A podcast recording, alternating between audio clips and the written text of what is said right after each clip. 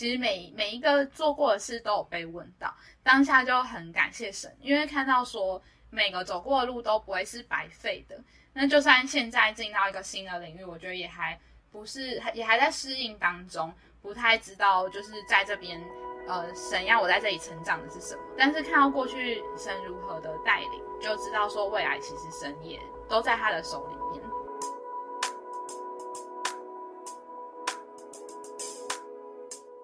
欢迎收听《质感生活》。我们今天邀请到的来宾是一位文字工作者，欢迎怡君。Hello，主持人好。那我们要先请怡君用三个词来形容自己。好，我觉得我自己是天马行空的人，就我很喜欢放飞我自己的脑袋，就从小就会对很多事感到好奇，然后也喜欢做有创作、有创创意的事情。另外，就是我觉得自己是理性的人，就很喜欢去分析事情的来龙去脉，就希望事情可以去了解它的本质，还有它的意义。但同时也是很感性的人，就做什么事都要先有一个感动或者有个使命感，觉得认同了才会愿意去做。嗯，真的是一个很丰富的性格诶，就是又理性又感性。好，那想请问怡君是从小就有这个记者梦吗？没有哎、我是一直到大学的时候，因为我大学的时候就是很热衷于打工，因为觉得过不同的生活很有趣。那那时候有一次就是看到学校有在征校训记者，就决定去面试试试看。然后后来上了，就开始采访校园新闻。然后因为我是从小很喜欢写作，就发现说哇，原来当记者可以写作，又可以到处去跟不同的人聊天，而且在采访过程中，就是对方不得不跟你说嘛，所以有时候会听到 很多，就其实他超过你原本自己思考的方式的内容，就开始对这个职业有兴趣。了解，所以你也不是新闻系本科系出身吗？不是大学的时候念是别的科系，后来因为喜欢记者这个工作，才开始就是决定要往这方向走后，才去念了新闻研究所。所以你一开始你念完研究所之后就开始了记者这个工作吗？那个过程是怎么样？可以大家跟大家分享一下吗？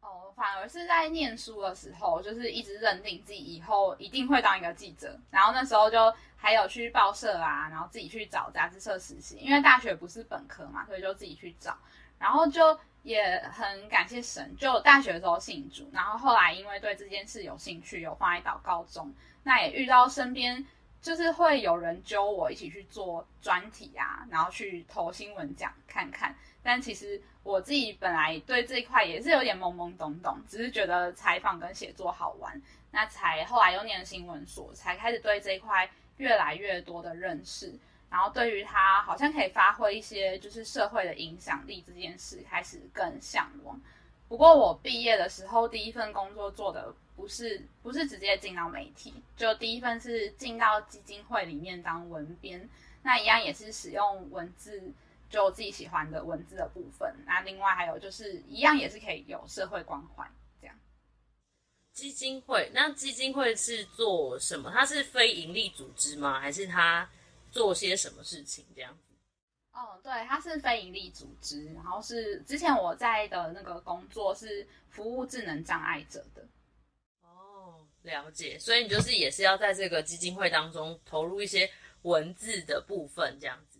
嗯，对，主要就包括里面可能要写会刊啊，写新闻稿、募款文，或者是活动，就是各种文字都会遇到。那同时也会办活动、当媒体公关等等的。所以这是你的第一份工作，那之后就开始真正的做记者这个工作了吗？哦，对，做我的第一份工作以后，后来就觉得说啊，还是想要实际进到媒体领域看看，所以后来的两份工作都是在媒体业里面，然后当记者或者是当编辑这样。哇，那记者是你的你的记者是文字记者吗？还是像电视台的那种记者？是文字记者，我进的都是网络媒体，那都是做深度报道为主的，就是写长篇的那一种。主要走的都是网络的媒体，然后主要走的报道比较是长篇的深度的报道这样子。对，因为现在就是在大家去呃阅读的时候，都属于比较分众一点，所以那时候进的网络媒体都是各自有一个关心的、关怀的领域。那在那个领域里面，就是去深耕这样。那你的领域是什么样的领域呢？我去了第一个媒体做的是非营利组织的培力，还有跟只要是跟就是这种呃社福关怀相关的议题，我们也都可以去做报道。比如说像我原本是服务智能障碍者领域的，那我进到媒体以后做的报道也有在做身心障碍者的议题的倡议。嗯，就是那个媒体里面这些都可以做报道。然后第二个媒体工作做的是特别关注在生态环境还有动物保育这一块。那你们不管是社服关注社服的议题，或是关注呃环境的议题，你们是怎么样？那个整个一个议题是怎么构想的？就是那个过程，可以跟大家分享一下。哦，就对于要做什么题目的讨论。要看每一个媒体里面可能也不太一样，就是呃，像我以那去动保的那个媒体来说好了，就我们里面是会开题目会，那大家都可以去提你想要做的题目，那这题目就也会后来渐渐的有再去评估，做出一些筛选机制，就是它可能要根据它的新闻性，比如说它是大家现在这个时时候最多人去关心的，因为议题出去都会希望它真的带来改变。所以还是要看他出去有没有可能会发酵，然后让大家关心，有舆论去造成政策推动一些改变这样子。那或者是说这个议题它呃本身有一些就是应该要可以去做揭弊的，就是因为媒体会说有第四权的功能，对，所以就是它实际上现在的有没有遇到一些什么样的问题，然后你可以去把它报道出来，然后实际对于这个领域会有帮助，就是有一些评估的标准。那大家提了以后，就会再去评估媒体里面现在可以做几个题目，或是哪个要优先，然后再去开始投入去做这个专题。了解。你刚刚讲到揭弊，所以的采访过程当中有做到这类似的吗？就是听起来很刺激。有哈，有做到这一类的，就是它呃在政策上面，如果像是环境议题来说，它最古老的一个命题。就是在于你要去人类要使用要去开发的时候，它有可能造成当地的环境的破坏。那这两者之间怎么样去有没有一个把关？怎么去评估？那它背后有时候掺杂的很复杂，就可能会有一些政治力介入啊，或者是背后有一些利益交换的问题。那像做到这类题目的话，我自己是就是对于这类题目会。太去听到受访者讲都会容很容易太一头热就投进去，因为你就会觉得说哇，真是太不公义、太不公平了。然后做这类议题的时候，就会很希望真的可以透过报道带来一些什么不不同的呃改变。就是你刚刚讲的你自己的特质嘛，就是非常感性的人，所以听到别人讲到一些不公不义的事情的时候，就会觉得我，好想要改变这样子。对，而且通常受访者他们可能是已经在这里投入他很多的时间，他很努力去做这件事。你在做的时候就会有点被他们召唤嘛，就是想说啊，大家要一起 冲啊，这样子。听起来这个工作就是格外，你刚刚讲到这种揭弊的这种议题，感觉有的时候会会不会有点危险呢？嗯，是有听过说有的他可能背后会有人来找你谈啊，或者是会不会？要看啦，有的议题它可能背后你党人才入党的是跟黑道有关的，那有可能那种你你的安全上就要小心一点。对，那如果说危险的话，像我们如果做一些比较争议性的题目，就会有人说要来告我们。那这种在应对，然后跟自己就是还有后面带来的很多的呃，可能一些谩骂这种，就是身心上面的压力，会需要去能够承受这些。那你是怎么承受这些啊？我觉得信仰对我来说就帮助很大，因为可能在面对这些的时候，会会很容易，就一个是在前面前端的时候，自己可能会太想要冲，然后就就像我的话，我之前做到很喜欢的题目，然后也是因为觉得它的那个社会公益性就就是很很相关，所以在做的时候会晚上会失眠。然后就是身体会有一些状况，就没办法睡好，或者是有时候走在路上会哭，就是就我觉得对那个议题太过投入的时候，对，然后后来自己有意识到这个状况，就透过祷告，在就是把这个状况向神祷告，然后也觉得看到的情况感到非常的无力。因为报道不是说一定会有达到想要成效嘛，应该说大部分都没有到这么大的影响力，它可能是一个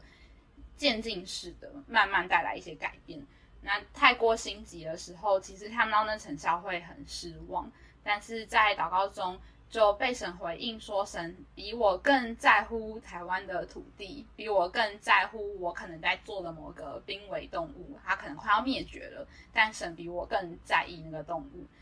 就是可以在祷告当中看到原来神更关心这些事，然后会在报道中也看到自己的渺小。就是我我可以因为我我的兴趣跟感动去做这件事，但是我做完了后面会怎么样，其实就是交给神。那还有就是自己在前面就尽忠去做到该做的，也把关也做了。那如果后面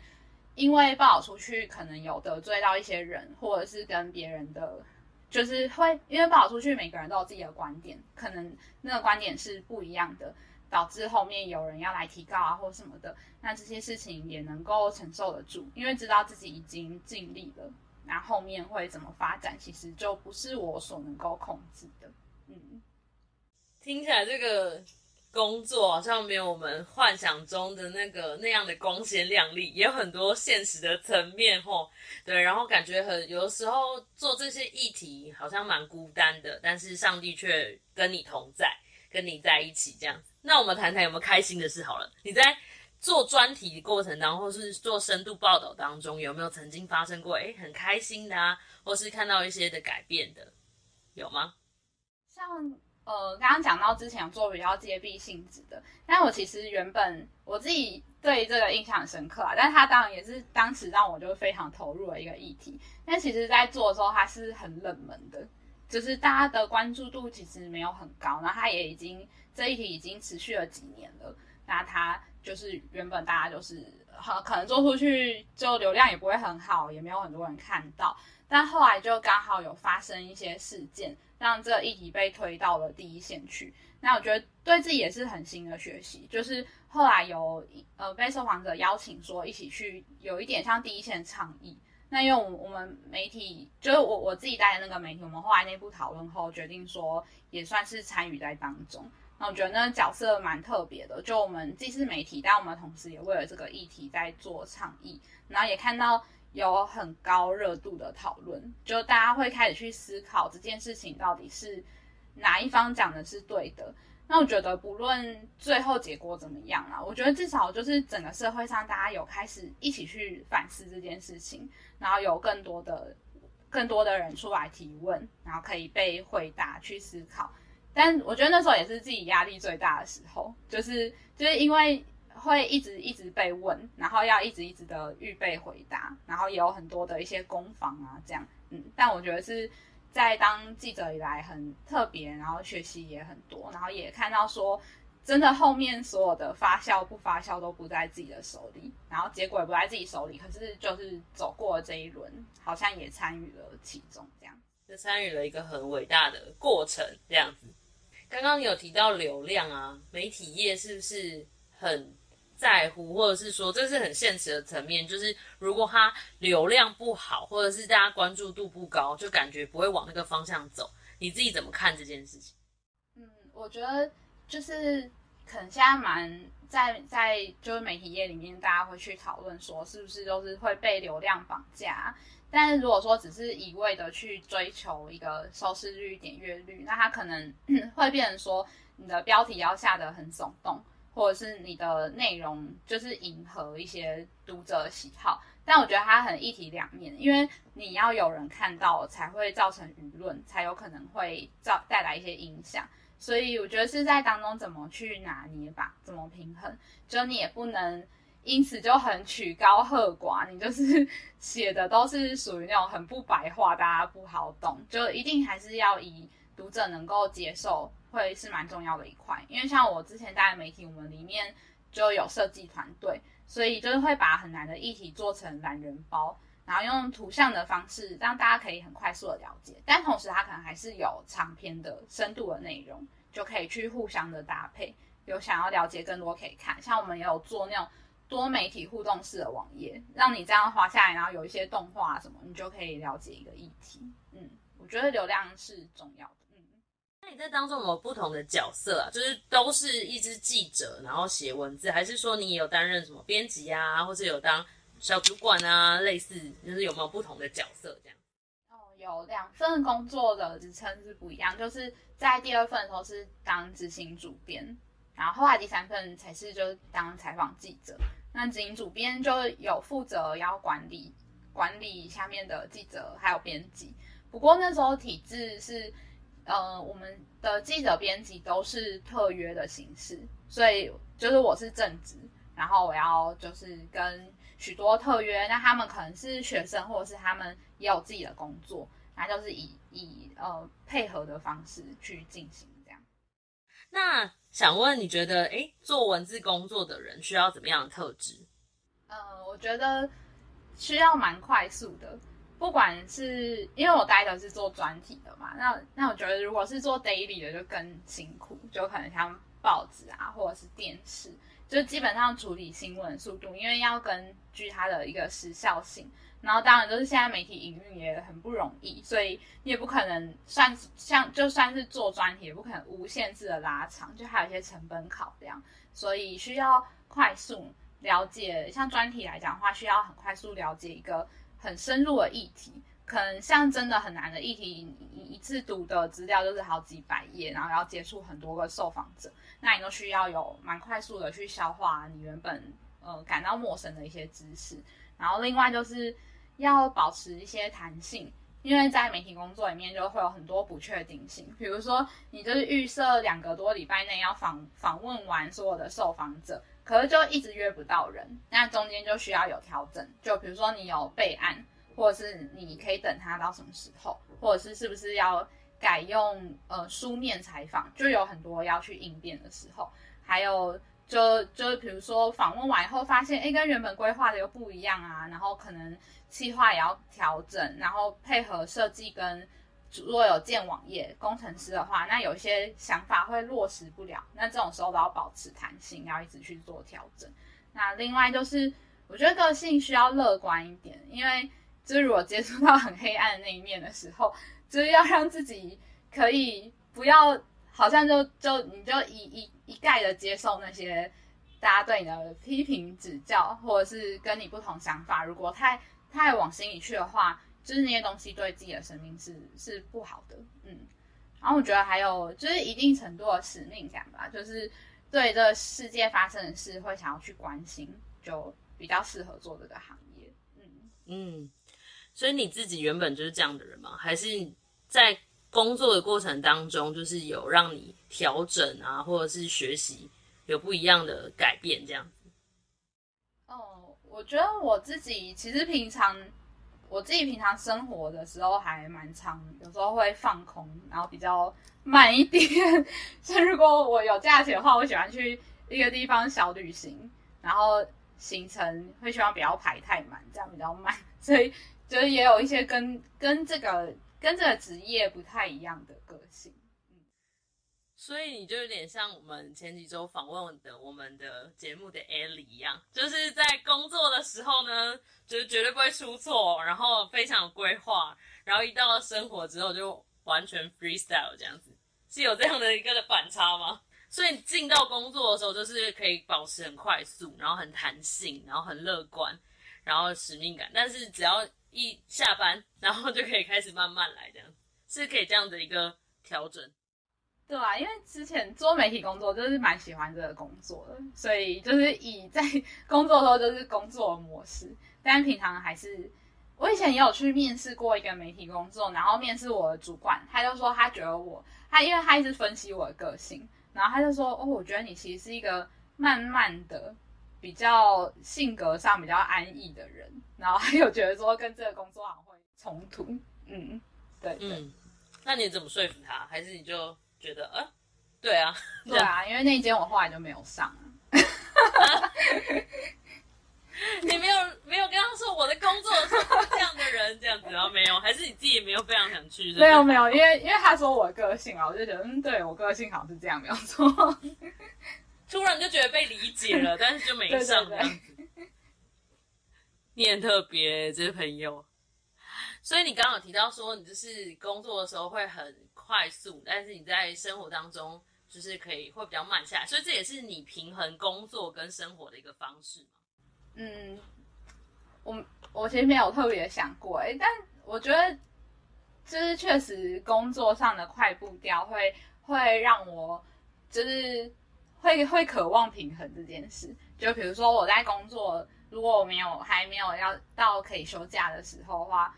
对我来说，可能周末去教会主日啊，然后因为平常去教会，然后还有就是聚会跟姐妹们聊天，这些对我来说就是很重要的一块。你应该不会跟之教会的弟兄姐妹聊天，也像在采访一样。不会啊，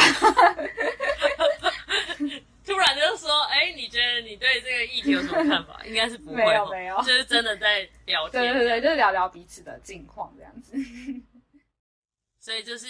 你觉得呃，工作生活的平衡，就是让你抽离那些议题。你的六日的时候，在教会的一些活动，然后跟别人的分享，就是跟这些议题就是完全抽离这样。对对对，我觉得会需要抽。然后礼拜一再回到就是工作的状态。对，然后可能专题结束的时候，就会安排休一下假，就是去走走这样子。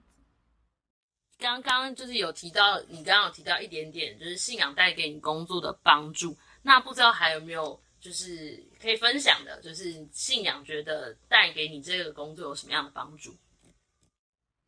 我觉得很实质的帮助，就是我之前我觉得，就我是算约访很顺利的人，就是因为约访通常大家都是会呃遇到不顺的时候就会无限卡关，但我之前就甚至有遇过说受访者他就是因为他在海上做研究，然后他是联络不到人的。然后我本来都已经要放弃了，就是那整个呃我的采访期已经要过了，就在最后的阶段，他就主动打给我，然后当天就叫我过去采访他。就是基本上我排的受访者好像都呃就是有想要访的都有访到，然后我觉得这是就是神很大的恩典，就是就是常常会觉得说啊好像真的要没办法，但是最后神都会出手相救，然后还或者是有时候找资料啊，然后就会直接找到关键资料。等等的，我觉得都是就是信仰上很直接的帮助。嗯，感谢神，这约访真的是不容易。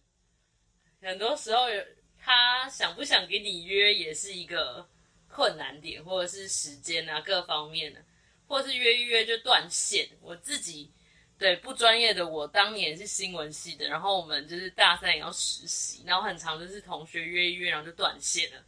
就说那个受访者飞奥了，不见了，或什么什么之类，都是非常有可能的，很难找回来。虽然都在同一个学校，很难找回来，所以很感恩，就是你在记者的过程当中都可以很顺利的约访这样。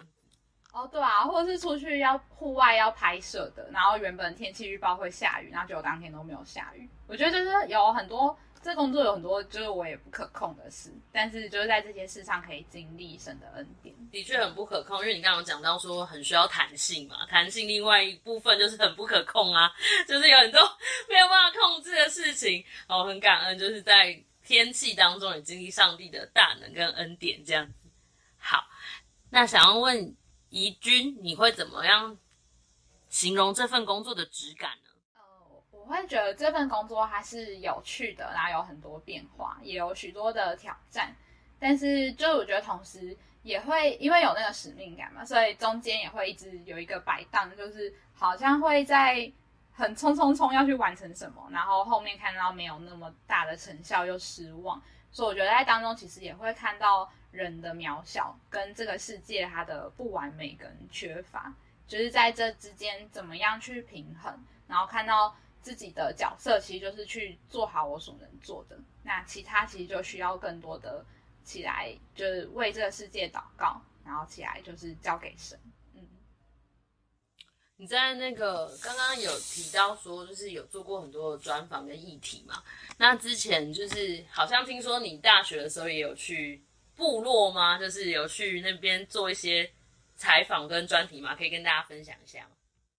哦，对我自己研究所的时候，因为其实我就做很多事，都是因为我觉得那件事可能有趣或有意义才去做。然后我自己研究所的论文题目，我就是去部落做的。但其实那时候也是因为很想去部落听故事吧。然后就是有学校的民族系的老师帮忙牵线，然后就去了那个部落。那我那时候是每个礼拜都会去。那他们是就是嗯，因为台湾的产业结构的关系，就有有一些有一些原住民族他们在生活上面就是需要离乡背景到都市里面生活。那可能做了以前有做过像是远洋的呃要要跑船的工作，然后后来就是有做就是工地工人的工作。那这这我去的那波，他们就是到都市工作以后，后来他们在都市的河边找到一个跟他们原乡很像的地方，然后在那里就是建了一个部落。但他其实就算是一开始来讲，就会经历蛮多的抗争，因为可能他原本不不是属于那边的。那在土地的用地啊，或者是一些问题上，就会有一些争议。然后后来那些，就后来他们也都慢慢老了，就那些老人家就继续住在那里，然后就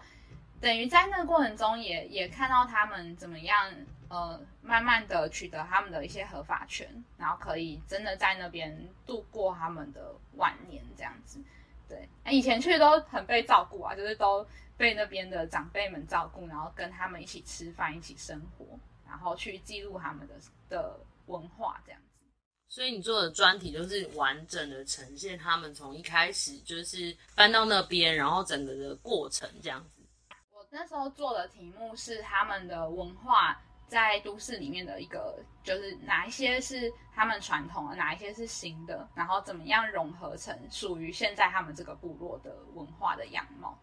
嗯，然后会跟他们的就是过去经历的一些历史事件有关，那也会跟他们当下有什么样的一些一些人在参与在当中也有关系。那很像就是帮他们这个部落做一个记录。然后让他们整有一个历史的一个传承的感觉，这样。嗯，就也是看说一个，因为原住民族的文化就是那种很很悠久，像我那时候去做是阿美族的，就有丰年祭啊那些，那就是他们这个文化这么悠久，那他们是不是会继续保存下去？那他们保存下去后来的样貌跟原本的是一样的吗？还是它有了哪些改变？那觉哦，想要一个很感谢城市，就是我那时候去。做的时候发现他们有用水的问题，因为讲到他们是就是是因为他们就是选择那个地方住在那里嘛，那其实原本用水是很辛苦的，他们要自己到山上就是接水，然后就没有一个很很很好的用水的方式，然后后来就是我还在念书的时候就想说，哎，好像可以用自己的，就是有想要走媒体嘛，然后有在一个媒体当特约记者。然后就在那边写了一篇他们用水的报道。后来有一天就接到头目打电话给我说，他们通水了。所以是因为你的那个报道有帮助推动这件事情的产生吗？可能是当中其中的一环，因为那时候也有去访问地方政府嘛，那也有去跟那边的原民局长聊，嗯，就就后来有加，可能有加速这件事情，就是让他可以真正的落就。是很回到你一开始想要做记者的初衷。就是那个带来一些改变，即或那个最后的那个，就是我们可能是中间的一环，但是上帝却使用我们，我们让我们可以投入，因为我们其实也很渺小，但是我们投入了一点点，神使用这个东西可以成为很多人的祝福的感觉，那感觉真的很像是哇，听起来 听起来有点感人。很多时候真的是这样，就是我们文字工作者，格外在现在这个时代，就是文字其实比较视为。好像大家比较喜欢影像的东西，比较喜欢快速的，没有那么喜欢深度的这个时候。但是其实文字还是有它的非常力道的地方，然后深度报道还是有它的价值。然后更重要是这些东西在上帝的手中，它成为可以祝福别人的利器，这样子就是觉得很感动。那不知道怡君在整个工作的过程当中有没有觉得女性在这样的一个行业当中有没有一些困难或者挑战？我觉得其实没有很大的性别上的一个差异，但可能有遇过几次，就是访问的都是比较偏向一般民众，然后可能去访问的时候的状态，因为是比较临时，就可能去到某一个社区或某一个部落，然后要访问的人，他就是是处于一个不是很清醒的状态，就喝酒，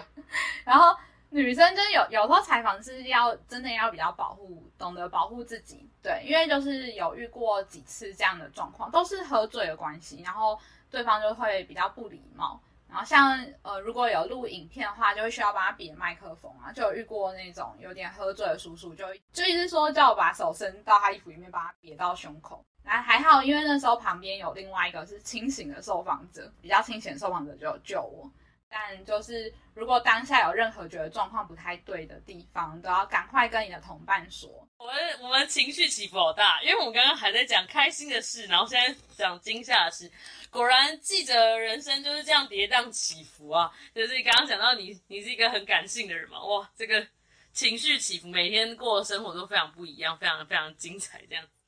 好哦，那想要请怡君可以跟呃想要投入就是文字工作的人的一些建议。呃，我觉得就是这个工作是，就是刚刚有讲到它是有趣的、有挑战的嘛。那如果就没有不是很喜欢过那种太一成不变的生活，其实就也还蛮适合做这个工作的。但因为现在媒体就是经营上蛮辛苦的，就是都在找到一个好的营运模式啊，所以就大部分来讲。工作是算是比较高工时，比较辛苦一点，那这一定也是要考虑看看。对，像我自己就有一点做到比较后来，就是有一点觉得没有没有办法真的好好的休息到的感觉。就是，然后媒体也分类也很多，就是像刚刚讲说，可能有比较是那种跑每日新闻的，也有是做专题类型的。如果真的有兴趣，就可以多去了解不同媒体类型的差异。那工作模式差别其实也还蛮大的，就可以多去看看，然后自己喜欢的议题是什么，然后对，然后还有就是要学习把，如果说做到比较沉重的议题，要学习把这个重担要能够卸得下来，我觉得都是做这个行业很重要，然后需要身心上有个平衡，才可以走得比较长远。像我自己的话，因为最近刚好有个工作上的转换，所以目前是暂时转到就去做媒体公关。但不过对未来也没有很设限，就是也说不定会再回到媒体行业，因为毕竟还是觉得做记者很好玩。对啊，就很像是刚刚怡俊有讲到说，那个文字工作者需要很大的弹性哦，不设限。那你在面试的时候转换会不会有些困难？虽然都是媒体业，但性质好像不太一样，这样子。嗯，对。呃，先说，就我觉得刚刚有讲到就是媒体工作的一些特质嘛。然后其实我自己的个性是很喜欢做规划的，所以我应该算是。没有办法很不设限的人，但但我觉得是就是确实也是因为信仰的关系，就做任何事情先祷告。所以就像刚刚有讲到，我一入职场的时候，第一个工作也不是做媒体工作。那我觉得当初在找的时候也是就是边祷告边找，然后现在再一次转换进到媒体公关，其实我自己如果以我自己，我都会还是会蛮期待可以继续就一直当记者的，但。就是一些转换，其实都是在祷告当中有了一些新的改变。但这一次在媒体公关的面试的时候也很特别，就可能我会觉得说啊，我以前在基金会工作，然后后来进到媒体，其实两两个两个时期都各大概是两三年的时间，然后会觉得哎，好像也有一些不一样的，就是好像蛮多元的。但是在这次面试的时候。就主管在问问题，过去的每个经历都有被问到，就包括当记者怎么样去做专题啊，然后还有问说以前在当在基金会的时候有负责媒体公关的工作，还有问媒体公关，然后另外有问像活动的筹办，然后跟去做一些线上的行销企划，其实每每一个做过的事都有被问到，当下就很感谢神，因为看到说每个走过的路都不会是白费的。那就算现在进到一个新的领域，我觉得也还不是，也还在适应当中，不太知道就是在这边，呃，神要我在这里成长的是什么。但是看到过去神如何的带领，就知道说未来其实神也都在他的手里面，然后会有他最好的计划，未来的再下一步，他也都都在他的手中。嗯，没错，就是你在帮做专题的时候，在写别人的历史，哈，上帝也在帮你写你的历史。在你的那个过程当中，每一个每一笔、每一个工作、每个经历都不是突然的，上帝都使用它成为你的祝福。好，很谢谢怡君今天精彩的分享，也谢谢收听这集节目的你。欢迎你分享这集节目给你的朋友们，也欢迎到 IG 留言。质感生活，我们下次见，拜拜。